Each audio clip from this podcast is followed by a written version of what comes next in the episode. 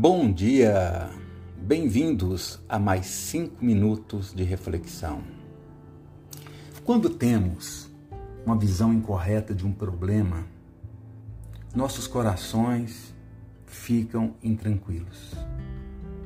A angústia chega, a paz some. Quando estamos atribulados, olhando unicamente a situação, parece-nos que tudo está perdido. Se isso está ocorrendo com você, descanse, aguarde. Vamos ouvir um pouco mais. Quando nós estamos nessa situação de profunda tristeza, de muitos problemas, a nossa disposição vai embora, a alegria desaparece, todo o entusiasmo ele passa a ser passageiro. Ficamos ranzinzas, nos isolamos, e ruminar os possíveis fatos que, que originaram o problema passa a ser a nossa dieta principal.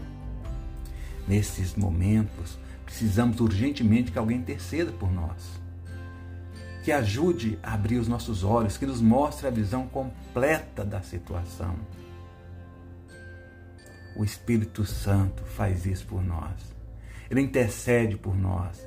Ele nos mostra o quadro completo. E aí nós podemos ver que Deus está no controle.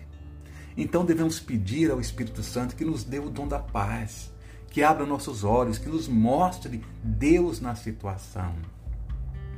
Quando temos paz, não tomamos decisões precipitadas. Olharemos com mais tranquilidade o cenário. Nossos olhos estarão abertos e veremos o Senhor controlando tudo em nosso favor pois a palavra diz que tudo coopera para o bem daqueles que amam a Deus. Os obstáculos, em vez de ser barreiras intransponíveis, passam a ser alvos a serem vencidos. Obstáculos, dificuldades na vida cristã não significa que uma pessoa tenha sido abandonada, nem indicam que ela tem a menor importância ou menos bênção de Deus.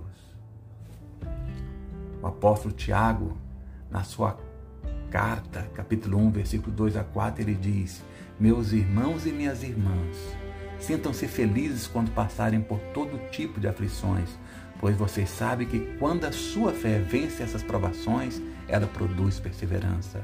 Que essa perseverança seja perfeita, a fim de que vocês sejam maduros e corretos, não falhando em nada. Os obstáculos, portanto, são uma maneira de nos achegarmos mais a Deus de crescermos em fé, em confiança, em maturidade. Os obstáculos são a maneira de o próprio Deus manifestar a sua fidelidade a nós. É nas lutas que o mar se abre, que o gigante tomba, que a provisão chega na hora certa, que sai água da pedra. Enfim, é nas lutas que o inimigo é derrotado. Muito sofrimento terá de curtir o ímpio, mas o que confia no Senhor a misericórdia o assistirá. Salmos 32, versículo 10. Confia no Senhor e faz o bem. Habita na terra e alimenta-te da verdade. Agrada-te do Senhor, ele, safará, ele satisfará os desejos do teu coração. Salmos 37, 3 a 5. Também tem os que confiam no Senhor, são como o monte Sião, que não se abala, firme para sempre. Como em redor de Jerusalém estão os montes, assim o Senhor em redor do seu povo, desde agora e para sempre. Salmo 125, versículos 1 e 2. E para encerrar, confia no Senhor de todo o teu coração e não te estribes no teu próprio entendimento. Reconhece-o em todos os teus caminhos e ele endireitará as tuas veredas. Que Deus te abençoe. Até breve.